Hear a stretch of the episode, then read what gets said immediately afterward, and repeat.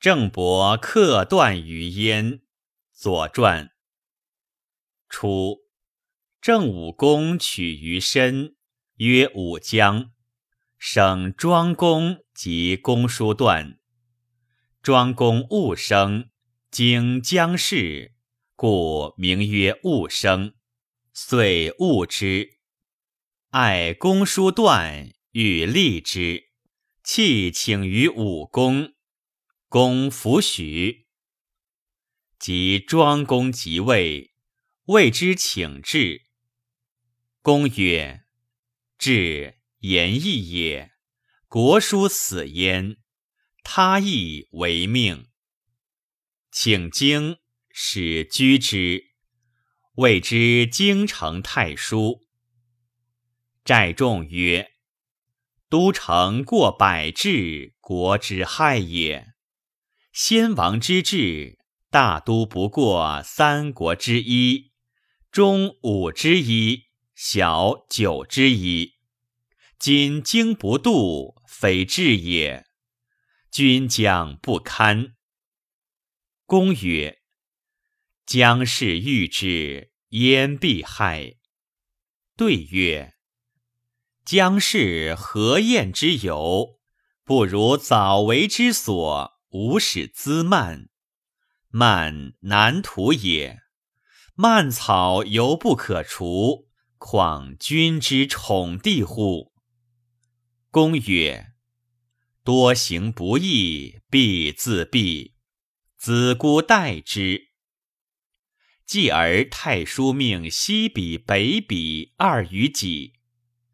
公子吕曰：国不堪二。君将若之何？欲与太叔，臣请示之。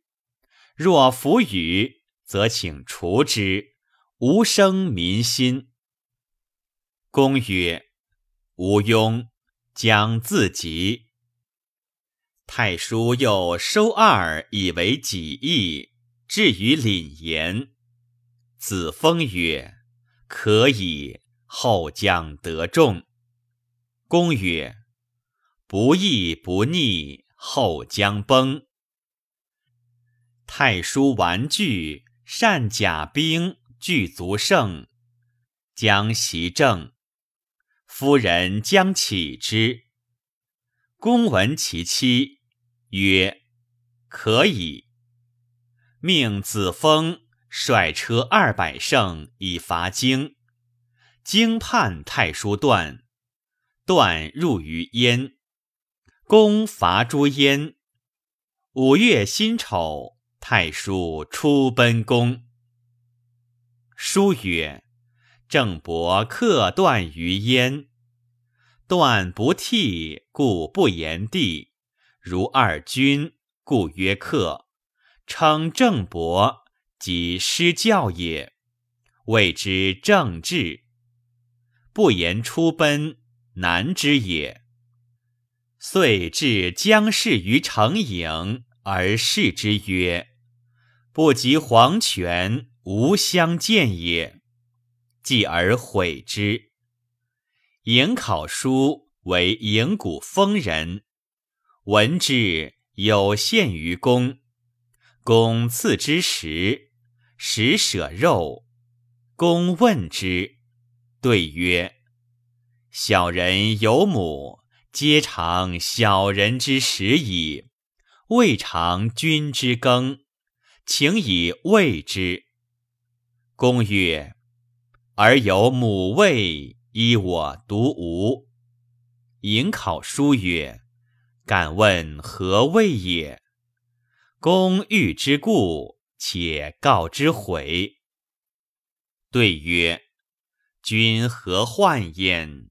若绝地极权，遂而相见，其谁曰不然？公从之。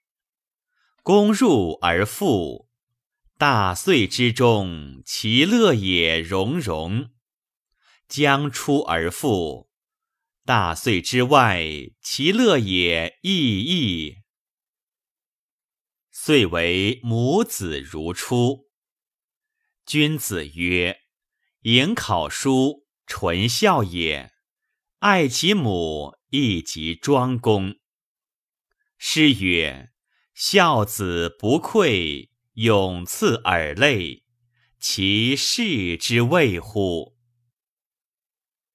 公元前七二二年，在郑国统治者内部发生了一件骨肉相残的事件，这就是春秋上所谓的“郑伯克段于鄢”。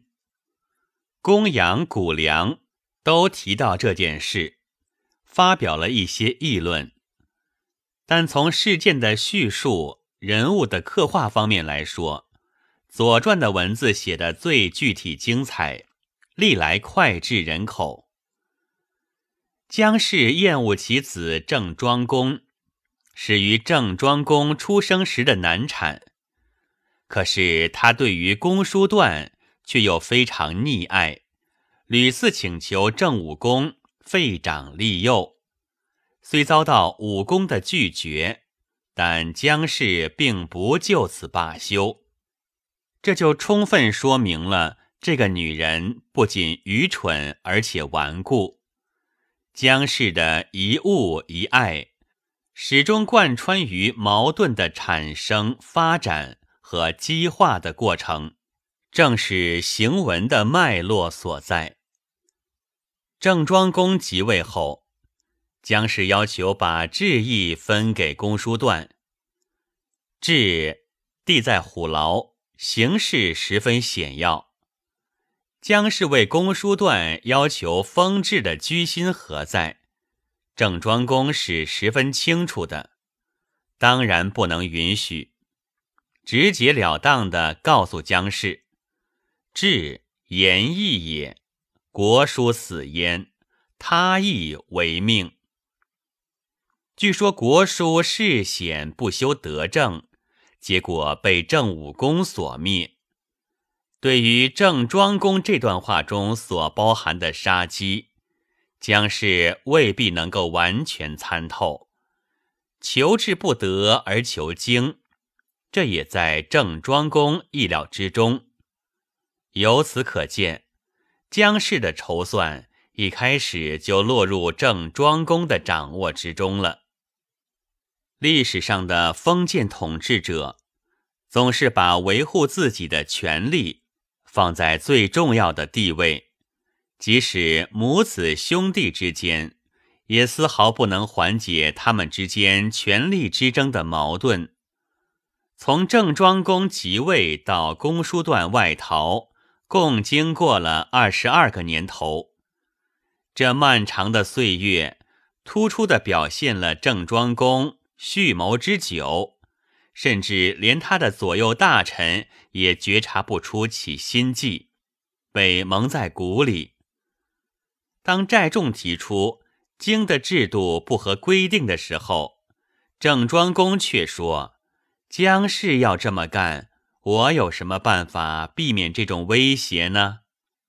装成无可奈何的样子。